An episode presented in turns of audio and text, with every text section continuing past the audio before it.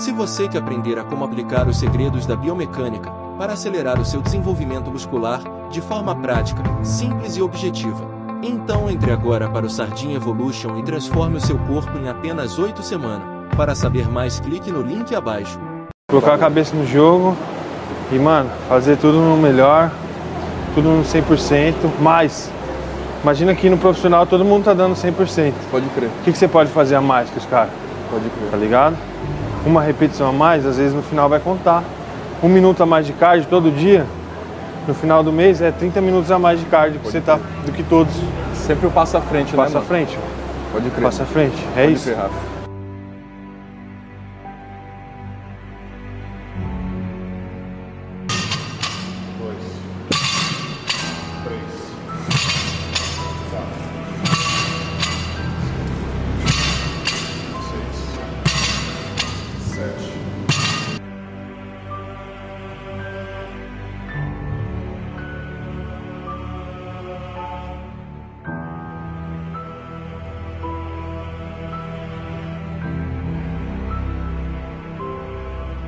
Tem que ir até o limite, tá ligado? Pode crer.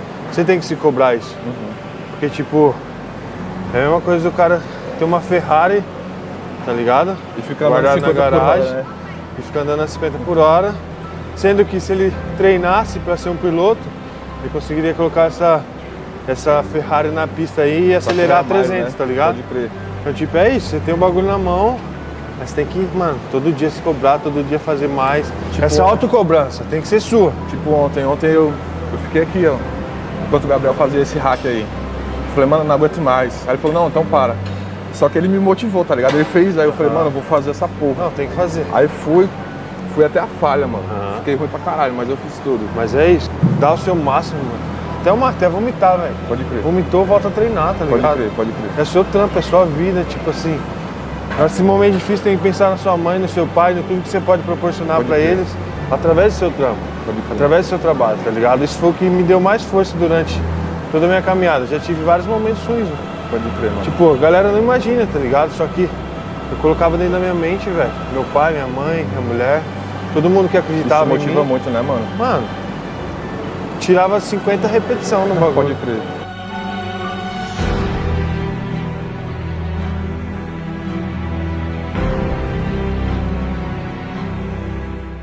O caminho dos vencedores é um caminho do desconforto. O caminho dos vencedores é um caminho longo.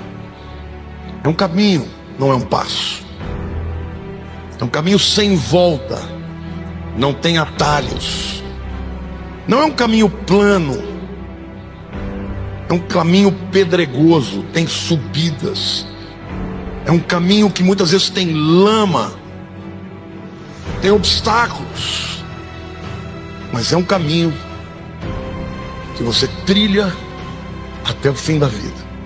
E aí sim você poderá dizer: combati o bom combate. E ao trilhar o caminho dos vencedores, vocês têm que andar em ambiente de alta performance. Tem que andar com pessoas que têm pensamento de vencedor. Porque ganhar, pessoal, não é tudo. Querer ganhar é tudo. Tem muita gente que odeia competir, o que é uma burrice.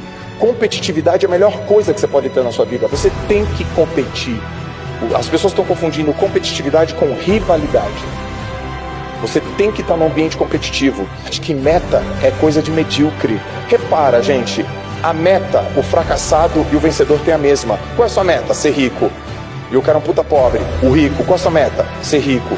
O cara que quer emagrecer e é gordo, ele tem uma meta de ser magro. O cara que, que quer acordar cedo e acordar tarde, a meta dele é acordar cedo. O cara que quer ser um puta líder e é um puta de um bosta como líder, a meta dele é ser um puta de um líder. Você não tem que buscar meta. Meta é coisa para fracassado. Você tem que ter método. Os caras que realmente fazem acontecer, eles têm método. Meta, o fracassado também tem, mas poucas pessoas te falam isso. E eu descobri que as pessoas que vencem, elas são capazes de virar a página do passado e deixar para trás. Eu descobri que as pessoas que fracassam, elas vivem presas ao passado. Não importa se foi há 5 anos, 10 anos, 15 anos, elas vivem remoendo, revivendo, sofrendo novamente uma situação da qual elas não têm mais controle. Não importa quanto você sofra com a situação do passado, nada nós podemos fazer para mudar aquele passado. Porque o passado já já passou. Podemos somente mudar o nosso presente e o mais importante, o nosso futuro. E quando a gente pensa na vida, a gente pode classificar as pessoas entre vencedoras e perdedoras. Agora, quando a gente pensa em vitória, a gente não pensa em vitórias meramente pontuais. Ganhar na loteria, receber um aumento ou uma promoção.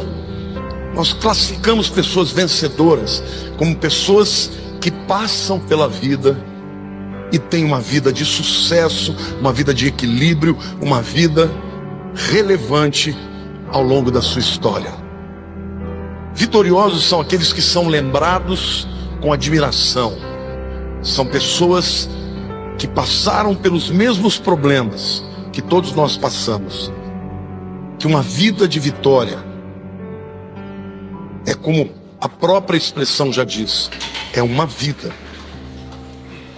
Não é um passo que você dá. Importante, ainda que coerente, ainda que seja um passo razoável, que te leve a ter consequências positivas.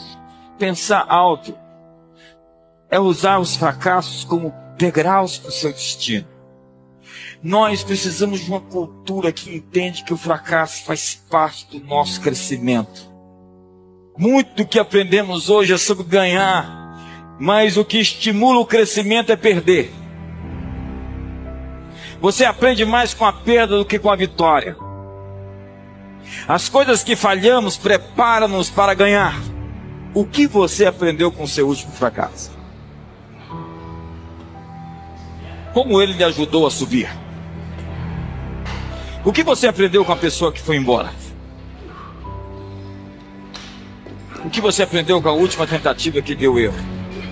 Faça uma autópsia do sucesso e você encontra testar, falhar, aprender, melhorar e começar de novo.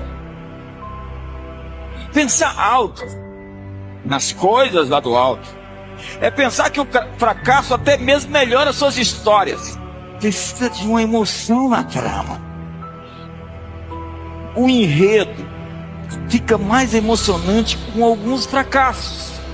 Vencedores são obstinados não desistem facilmente dos seus objetivos.